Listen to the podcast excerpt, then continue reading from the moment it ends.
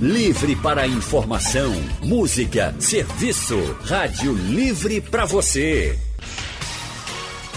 O consultório do Rádio Livre. Faça a sua consulta pelo telefone 3421 3148.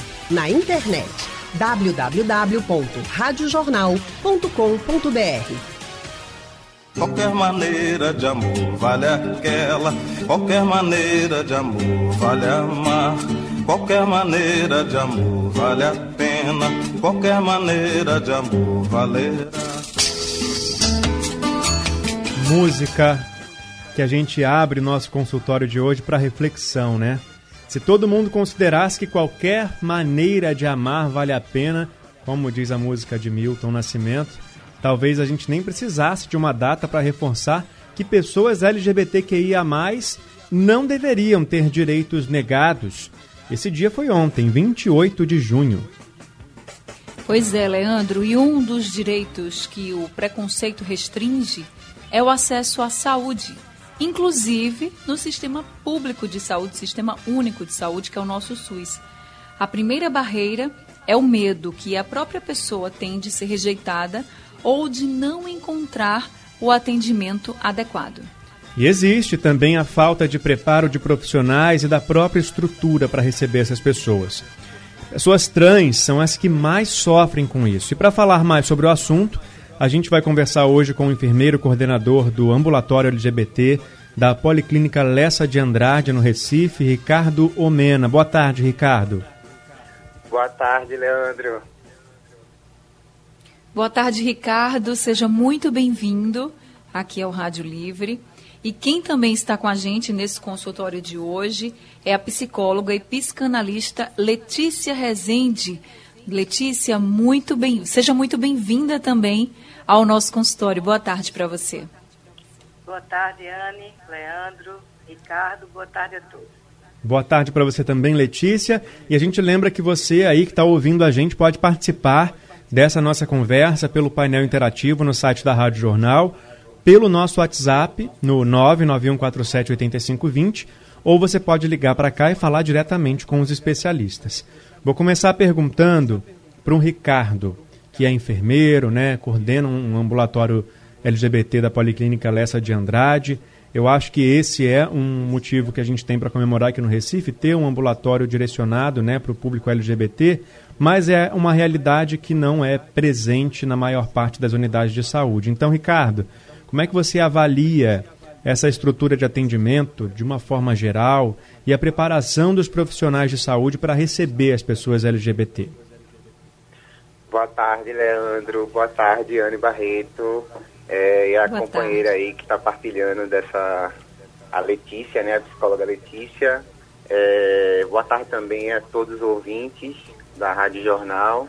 Gostaria de agradecer inicialmente pelo convite e para a gente falar um pouquinho a respeito desse ambulatório é, que está com essas portas abertas desde 16 de novembro de 2017, quando começávamos a diagnosticar, é, no caso a, atual gestão, começou a identificar e a diagnosticar a necessidade de, de se existir não local específico, mas mais portas abertas para ter um acolhimento especializado para essa população, uma vez que se via essa necessidade através de, algum, eh, de alguns processos né, nos acolhimentos anteriores a, a esse segmento em, em, alguns outros espaços.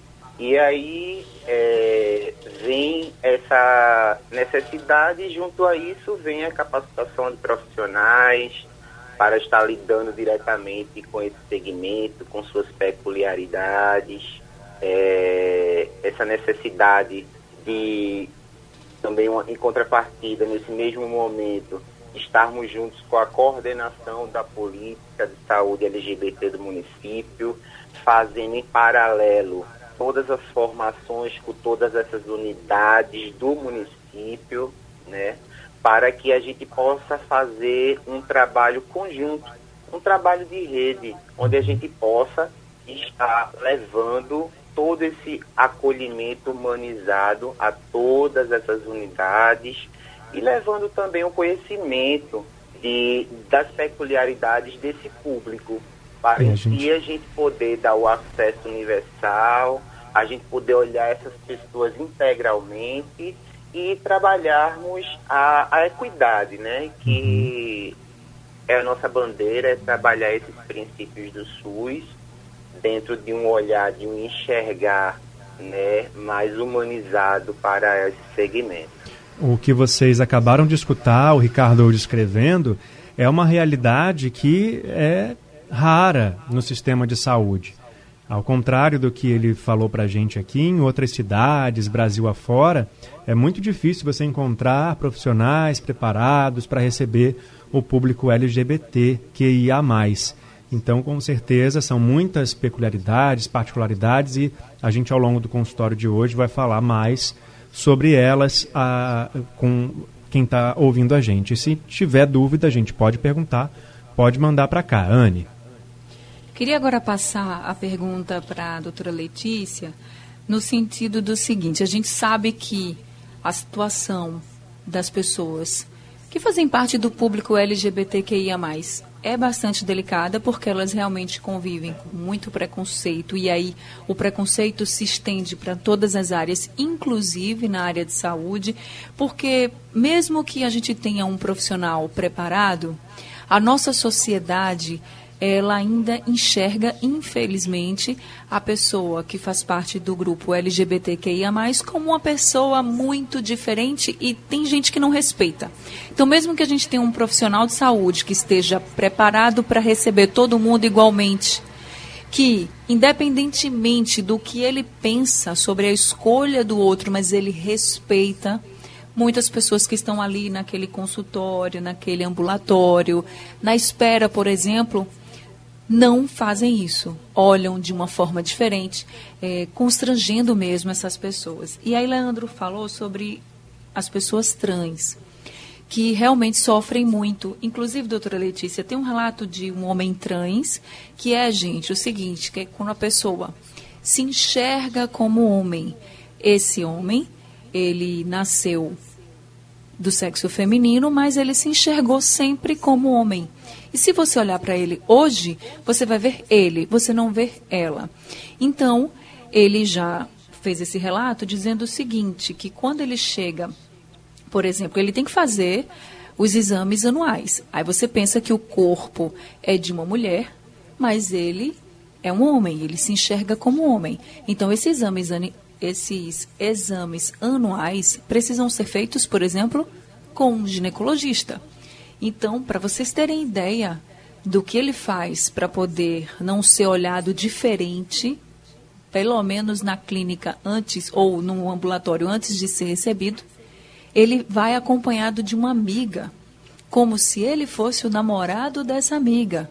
Mas na verdade a consulta é para ele, tudo para driblar um olhar constrangedor, uma palavra preconceituosa, a falta de respeito. E aí eu pergunto para a doutora Letícia, como fica a cabeça dessas pessoas? Essas pessoas que sofrem preconceitos não só na fala, mas no olhar. E que até antes de sair de casa para cuidar da própria saúde, precisam pensar em todo um esquema para que os outros não a julguem. Eles sofrem mais problemas, por exemplo, como ansiedade, depressão e problemas emocionais mesmo, por causa desse preconceito que está enraizado, doutora Letícia? Boane, acho que você é, traz a questão muito bem. Né? Não sei se essas pessoas sofrem mais ou menos, mas elas sofrem, não é? Elas sofrem porque justamente tem aí algo que precisam se preocupar que a maioria de nós não precisa. Né? Então, quando eu saio para um exame ou simplesmente para uma emergência, eu não só tenho que lidar com a dor que eu estou sentindo, se for o caso de uma emergência, por exemplo, mas eu preciso pensar, é, se for o caso de uma pessoa trans, é, como é que vai ser, não é? Como é a tensão, esse ponto de tensão que vai ser quando me chamarem, por exemplo, e eu ainda não tiver essa, esse nome na identidade, esse ponto de tensão de por que, que as pessoas estão olhando para mim, não é? é de, com um, olhar é, é, de julgamento, né? ou de, de curiosidade, ou de algo assim. Né? Então, isso é, é, é angustiante, né? por si só é angustiante, porque é algo que os outros não precisam dar conta. Né? E, e, e essas pessoas precisam, até é, é, às vezes é mais doloroso do que a, a dor no corpo que está sentindo. Né? Então, é, é realmente é, muito difícil. Você falou é, desse olhar né, para a pessoa como diferente, e aí é tão difícil isso, porque às vezes o olhar não é nem um olhar que considera o outro como pessoa. Eu vou radicalizar aqui, porque às vezes é isso, uhum. não é? É tão as pessoas é, é, olham de um jeito que não conseguem se identificar. Então aquele outro não é nem uma pessoa, né? É por isso que se chega numa radicalidade de querer, inclusive, é, matar o outro, ou, violentar o outro de, de, alguma forma, porque a gente não se identifica, não é, como alguém semelhante. Né? Então, é, é, é realmente e aí precisa desse tipo de artifício, como, como o relato dessa pessoa que você traz, né, é, que precisa levar uma, uma amiga para poder não é, é, é, ser atendido numa, numa clínica. É realmente é, é, é, lamentável que a gente precise, enquanto sociedade, enquanto humanos, não é, é, é ser assim, não é? Ainda ter essa essa essa, essa questão na nossa, na nossa sociedade. É lamentável. Tem que se esconder, né? Exatamente, exatamente. E para Depois... a gente ter uma ideia só do que é, esse sofrimento representa em números, né? As estatísticas mostram que aqui no Brasil, isso é uma estatística do IBGE, inclusive, que aqui no Brasil a expectativa de vida de uma pessoa trans chega a 35 anos só. Ou seja, esse preconceito todo que ela se, tenta se proteger, de repente, dentro de uma clínica, é, que é um local onde ela poderia se sentir segura se tudo tivesse de acordo, lá fora vira estatística, vira número, né? Por causa dessa, dessa questão que Letícia falou, de você tirar a humanidade da pessoa, de você olhar para aquela pessoa como se ela não fosse um ser humano. E aí isso é muito grave e, trans, e se transforma em mortes, né? E faz o Brasil ficar no topo da lista da, dos países que mais matam LGBTs aqui é, no, no planeta Terra. Consultório do Rádio Livre hoje falando sobre a saúde da população LGBTQIA. E com a gente estão o enfermeiro e coordenador do ambulatório LGBT da Policlínica Lessa de Andrade, o Ricardo Omena, e também a psicóloga e psicanalista Letícia Rezende. E agora, quem vai conversar com a gente é o Carlos de Jardim Atlântico, que está ao telefone para participar do consultório. Carlos, muito boa tarde para você. Boa tarde, Leane. Leandro e Anne. Boa tarde, Carlos. doutora boa. Tarde. Boa tarde. Veja, é, essa situação, eu, que é muito complexa, certo? Existe preconceito mesmo e a gente não pode negar, mas existem certas coisas. O pessoal cria lei cria protocolos, não cria protocolos. Eu trabalho numa área e é complicado, é com o público. Então, a partir do momento que você cria lei, você devia fazer também é, as necessidades. Você, quando, quando separa, você não separa homem e mulher. Então, se você separa homem e mulher, você devia separar também o trans, o, o, o que for. Eu, aqui eu não estou, eu não sou preconceituoso, graças a Deus nunca fui. E não vou ser beator velho. Mas eu acho, às vezes, ó, eu trabalho numa área que é um voo. Serviço sanitário, feminino e masculino. Deveria existir mais alguns. Por quê? Porque você, você, você fala, não, é, não, mas ele está vestido. Hoje o tempo é muito perigoso. A gente sabe que tem cara que se passa de mulher, se passa de homem, é vagabundo, é safado, é tarado. Então, às vezes, eu, eu já passei por situações onde eu trabalho e o auxiliar de serviço ficou sem saber o que fazia. Porque a mulher olhava e dizia, não, vai entrar aqui, esse cara. É uma situação difícil. Eu acho que esse protocolo tinha que ser criado e com responsabilidade. Porque às vezes a turma cria lei, mas joga para as costas dos outros. Certo? Então, aí quando eles se sentem é, é, encostados por essa situação, porque também criam as leis, mas não criam os protocolos. Certo? Eu acho que existe trânsito, existe homem, mulher, o que for, deveria existir cada qual o seu local certo, principalmente nos locais públicos, que é sanitário, e que homem, às vezes, o marido é machão, não vai aceitar, lógico. Perdemos, caiu, caiu a ligação, ligação do Carlos de Jardim Atlântico, mas que ele estava, pelo que eu entendi, o que ele estava querendo é que houvesse também, por exemplo, nos banheiros públicos, os banheiros destinados para trans, eh, bem, bem separado. Foi isso que eu entendi direitinho, foi, Leandro? Foi, Você foi. conseguiu ouvir melhor do que eu? Foi, Anne, exatamente. Ele, essa história do banheiro, inclusive, é uma polêmica que não é de hoje, né? Se mulheres trans podem usar o banheiro feminino ou se os homens trans deveriam usar o banheiro masculino. Sim, homens trans vão no banheiro masculino, são homens. Mulheres trans vão ao banheiro feminino porque são mulheres. Mas na sociedade existe essa discussão. E aí eu acho que cabe para a Letícia, né, é, comentar um pouquinho dessa, ele dessa, até fala, Ele até falou, pelo que eu entendi, está muito baixo, estava baixa a ligação para mim, uhum. mas pelo que eu entendi, ele falou também da questão da violência, que ele acha que uhum. pode ter se alguém se passar por exemplo, por uma mulher trans, né? Uhum. Se passar para cometer algum tipo de violência, não ser uma mulher trans, mas se vestir como uma mulher para abusar, sei lá, de outras mulheres. Então, a gente passa aí a palavra para a doutora Letícia para saber a opinião dela.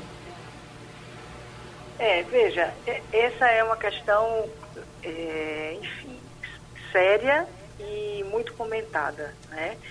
Porque, veja, a gente só separa banheiro feminino e masculino porque nós, enquanto sociedade, nós, nós é, dissemos assim, construímos assim. Parece que não, não é? Porque é tão dado, já é tão definido, não é, na, na nossa vida, na, na, arquitetura dos lugares, inclusive, né, e, e, e na ordem social, que parece que isso sempre foi assim, né? Mas não foi. A gente construiu isso. E eu acho que, que o que o Carlos está dizendo, em outras palavras, é que a gente, se a gente construiu isso, a gente pode construir diferente também.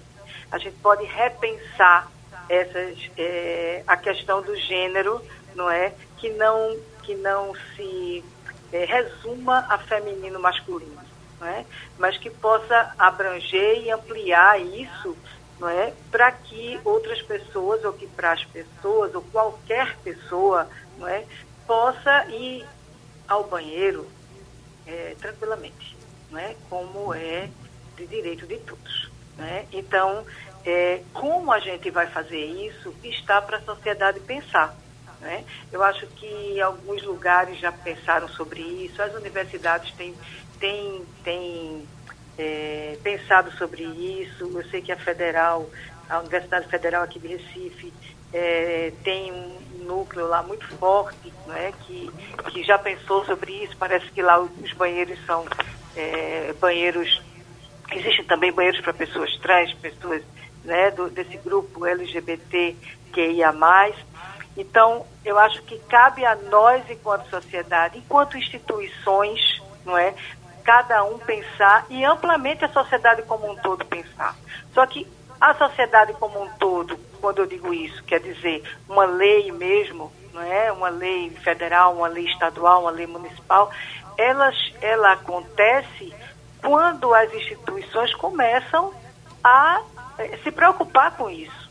Né? Então, por exemplo, eu queria até, eh, se o Ricardo também puder falar sobre isso, né, lá na instituição dele, porque além a saúde, para mim, além de passar pelo acesso e pela informação, passa também pela, por uma certa ética, né, de quem recebe, de como recebe essas pessoas. Porque não adianta você ter uma instituição de saúde e você ir lá, tá, o acesso está liberado, mas você é mal atendido, é mesmo uhum. que, que, que, que, a pessoa não vai mais lá. Né? Então, é, é, cada instituição pensar isso também, não é, para poder forçar, no, num bom sentido, uma, uma lei em relação a essas questões do gênero, né, eu acho que é, é, é bom. Né? Porque a gente sabe que cada instituição pensa diferente, porque a instituição é, é feita de pessoas. Uhum. Né? Então, existem, existem instituições mais é, susceptíveis a essa questão, existem instituições menos susceptíveis a essa questão, e mesmo quando tem a lei, algumas não é, são forçadas, se sentem forçadas a isso, e outras já faziam isso espontaneamente. Né? Verdade. Então, não sei então, como é que é lá no. no vamos passar no então para o Ricardo. Ricardo, essa questão dos banheiros é bem antiga, né? E é, é, é uma polêmica para quem não precisa é, passar pelo constrangimento, né? Para quem precisa e passa, é quase que óbvio que qual o banheiro que ela deveria usar. E como é que é essa, essa questão é, lá na, no ambulatório, como a Letícia estava pedindo para você comentar? Então, Leandro, vê só, é, lá, no, lá no ambulatório ele fica dentro de um complexo, né, que é a Policlínica Lessa de Andrade, que existem vários ambulatórios lá dentro da Policlínica. Um dos é um ambulatório LGBT, e aí esse ambulatório ele tem um nome que é chamado Patrícia Gomes, e aí eu vi que você colocou ambulatório LGBT na Policlínica Lessa de Andrade, mas eu gosto de afirmar esse nome porque é o nome de uma grande militante, né, nessa área, que é na área de saúde. Nunca e... mais eu vou falar do jeito errado, tá? Foi a última vez. é porque assim, fica lá, no, fica lá na policlínica, mas tem um nome esse ambulatório. A gente gosta de, de afirmar uhum. pela luta dessa militante que sempre travou em vários espaços o que hoje a gente vem fazendo essa continuidade. Né? Ela estava em vários espaços fazendo formações a respeito desse nome social, uhum. a respeito dessa questão do, do, do banheiro, né? Então, várias outras pautas que ela já vinha fazendo nesse direcionamento. Então, a gente gosta de afirmar esse nome como essa Necessário. grande militante que foi. O né? nome social, inclusive, é uma questão que pode ser trazida para essa discussão do banheiro, por exemplo. Porque Isso, na hora de, de, provar quem é você, você tem uma aparência que não corresponde com a, a do seu documento, muitas vezes, né? Isso. Mas deixa eu falar um pouquinho a respeito dessa questão do banheiro, né?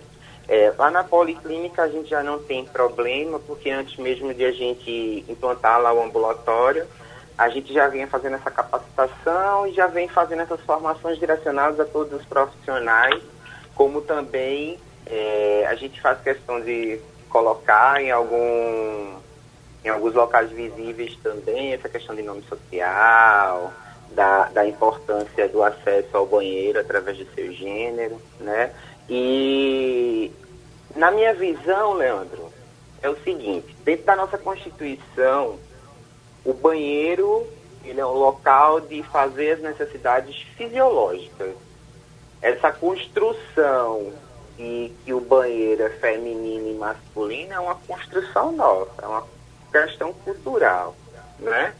Então, por mais que exista em todo mundo né, essa questão de banheiro feminino e masculino, mas é uma construção do homem, vendo por outras nuances. A questão de violência é uma das coisas. É, questão do, do, de como já, já vem a gente já vem dialogando e as pessoas vêm trazendo que é a questão da, da higiene, né? Tipo assim, o ato de urinar, mais ou menos, de, de um homem é diferente do ato de urinar de uma mulher, e essa questão de higiene vem quando eu falo de pessoas cisgêneras, né? Quando eu falo aquela pessoa que tem esse alinhamento, nasceu de um sexo biológico e assume o seu mesmo gênero. Então, são pessoas cisgêneras. Quando a gente está travando agora uma discussão e, uma, e um debate a respeito das pessoas transgêneras, são as pessoas que nascem do seu sexo biológico, mas elas assumem um outro gênero. Elas se sentem, se comportam, interagem, se relacionam com a sociedade dessa forma. Então, como não existe é, nada configurado assim dentro dessa nossa, nossa Constituição, o importante não era segregar, era que as pessoas pudessem é, ter esse entendimento a respeito do gênero ao qual aquela pessoa ela assume. Porém, se existem questões relacionadas à violência, pessoas que é, agem de má fé e aí se, se transveste para poder, poder fazer algum tipo de delito, alguma coisa assim, é necessário que a gente vá por outro ponto de vista, a gente entenda que é necessário de uma segurança maior nos banheiros públicos e não a gente começar a focar e colocar a culpa na questão. Eu não não existe esse negócio das pessoas trans entrar no banheiro masculino ou feminino. Tem que colocar um outro banheiro por conta da violência. Não, eu acho que não, não anda por aí essa coisa. Eu acho que a gente tem que respeitar essa identidade das pessoas e a gente, se o problema é uma questão de segurança, a gente vai apostar na segurança, né? Se é uma questão de higiene, a gente vai apostar na higiene. Acho que daí o Estado, o município, é, é, os órgãos que, que forem responsáveis por aquele local é que tem que estar responsável por isso. Mas não limitar ou segregar uhum. as pessoas trans, né? É, ou LGBTQI+, no geral. É, e você vê, né, a discussão sobre o banheiro já é extensa, imagina sobre outras questões muito mais profundas, né, Anne? Verdade, inclusive a saúde mental dessas pessoas. Por quê? Porque a gente acompanha e a gente está falando aqui o tempo inteiro de preconceito, da não aceitação. Imagina quando, como fica a cabeça de cada uma dessas pessoas que fazem parte do grupo LGBTQIA. Às vezes elas não são aceitas como são em casa. Então, um preconceito que já começa dentro da sua casa deixa tudo ainda mais pesado, deixa tudo ainda pior do que já é. Porque imagina, você sai na rua, você encontra um monte de gente que te olha de um jeito diferente, que fala palavras que você não vai esquecer jamais. Você passa por situações constrangedoras e quando você volta para casa, que você pensa, não, agora eu vou estar em paz, vou estar na minha casa, você também passa por essa não aceitação, por uma falta de respeito. Tem gente que deve estar pensando assim, mas é difícil para os familiares. Ok, pode ser difícil para os familiares, mas é muito mais difícil para essas pessoas que se enxergam e são de outra forma que a sociedade não, não aceita, entende?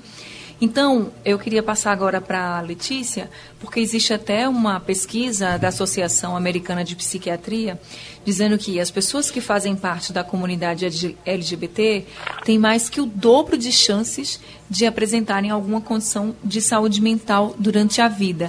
Aí eu pergunto para você, Letícia, agora, no isolamento social, com esse preconceito até mesmo dentro de casa, os índices, ou pelo menos a probabilidade, é que só aumentem, né? Sim, sim. Ainda bem, Anne, que a gente tem a internet. É? Acho que a internet nos, nos, nos salva em algum momento, né? Porque dessa questão do isolamento, né? Porque imagine uma pandemia dessa é, no século passado ou retrasado, não é que realmente era isolamento sem possibilidade nem de conversar com o outro, né? Nem de ver o outro. Então, sim, acho que pode sim aumentar, e, se, e você tem aí uma pesquisa dizendo isso, né? E é, e é, e é incrível que é, essas pessoas demoram ou demoravam a chegar no consultório, não é? Para para falar sobre isso ou outras questões, porque às vezes é, é, não é nem tanto dependendo da pessoa, não é? Tem essa questão, mas tem outras questões, como todo mundo na vida tem outras questões, não é? Além, para além da sua sexualidade ou do seu gênero, não é?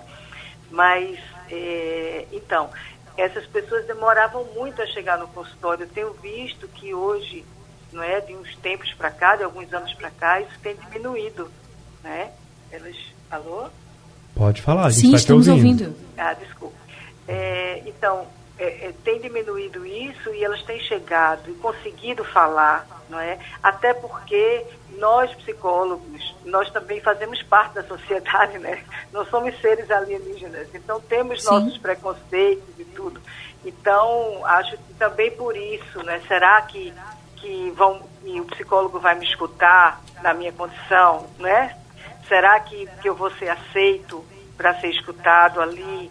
Né? Então tem todo, todo esse imaginário que perpassa que faz com que não cheguem não é, para falar desse sofrimento. Leandro?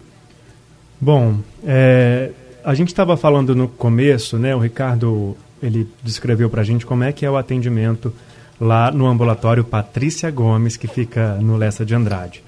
E aí ele descreveu que é o que a gente esperava encontrar em outros lugares, né? Assim, um atendimento humanizado e específico. Quais são as principais necessidades do público LGBTQIA+, quando se diz respeito ao acesso à saúde, Ricardo? É, então, Leandro, é, assim, uma das mais importantes, né, para o público ter é a questão da desse processo transexualizador a nível ambulatorial, que é o que a gente chama de hormonioterapia, né?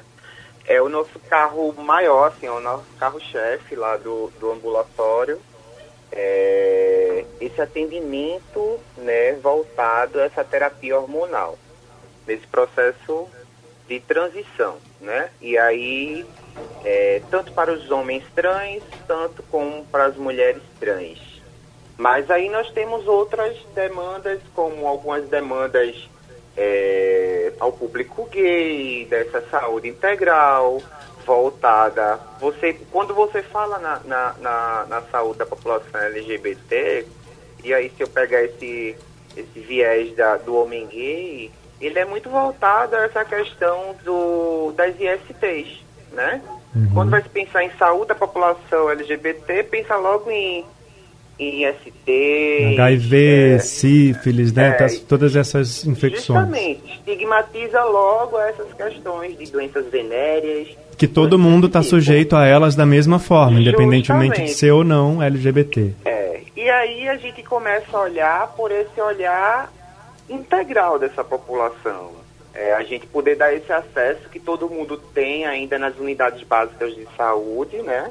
Uhum. é, nesses postos de saúde próximos das suas casas e a gente enxergar é, esse LGBT dessa forma integral também. Uhum. E uma lésbica que chega no, no, no, nosso ambulatório e fala a respeito desse atendimento, de, de como foi abordada né, pela uhum. profissional, e aí querendo um acolhimento mais humanizado de pessoas que que lhe dê o, o, o, um acesso mais direcionado no entendimento das suas peculiaridades. Ô Ricardo, é, a gente está com o nosso horário já no limite. Eu vou pedir só para você falar o endereço, então, é, do ambulatório, para as pessoas que querem procurar atendimento por lá, como tem que fazer, para a gente poder encerrar nosso consultório de hoje. Ah, é, o funcionamento do, do ambulatório é todos os dias, né? É, segunda a sexta, no caso, na Policlínica Lessa de Andrade, fica na Estrada dos Remédios, uhum. ali próximo ao esporte, algum preço da Benfica, uhum. aquela policlínica lá que é uma, uma referência em vacina também, né? Acho que todo mundo conhece no município por conta dessa referência em vacina. Então fica lá nós temos atendimentos, acolhimentos, são por demanda espontânea. É, é você chegar nesse período de pandemia, a gente pede para estar tá entrando em contato conosco para poder fazer esse agendamento até do acolhimento por conta das situações, mas é, é a gente tem essa demanda espontânea. Entrando em contato pelo, pelo telefone 3355-7811, aí nós estaremos fazendo agendamento desse acolhimento inicial para poder uhum. passar por toda 3355 7811. 7811. Tá certo. Sim. Obrigado, viu, Ricardo, pela sua participação. Obrigado também, Letícia, pela contribuição aqui no nosso consultório de hoje. Nada, Leandro, Anne. Foi ótimo. Muito obrigada. Muito obrigada. obrigada, Letícia. Obrigada ao Ricardo. Muitas orientações, muitas reflexões hoje aqui no consultório do Rádio Livre e a mensagem que fica, gente, é que todos nós somos, apesar de diferentes, temos os direitos iguais. Somos diferentes e somos iguais na questão dos direitos. Então, respeito para todo mundo que você conhece. Não olhe diferente, não fale nada que vá magoar as pessoas. Pense se fosse com você, você gostaria? Não. Então, vamos tratar todo mundo igualmente e assim a nossa sociedade vai ser muito melhor para se viver. Bem, o consultório está acabando agora, mas daqui a pouco ele fica disponível no site da Rádio Jornal, nos principais distribuidores de podcast e também vai ser reprisado na programação da Rádio Jornal durante a madrugada. Obrigada pelo carinho, gente. E o Rádio Livre está chegando ao fim, mas amanhã a gente volta às duas da tarde. Leandro, até amanhã. Até amanhã, Anne Barreto. Bom descanso para você. A produção do Rádio Livre é de Gabriela Bento e Urineri. Trabalhos técnicos de Edilson Lima e Big Alves. Diana Moura, editora executiva, e a direção de jornalismo é de Mônica Carvalho. Sugestão ou comentário sobre o programa que você acaba de ouvir, envie para o e-mail ouvinte@radiojornal.com.br ou para o endereço Rua do Lima 250, Santo Amaro, Recife, Pernambuco.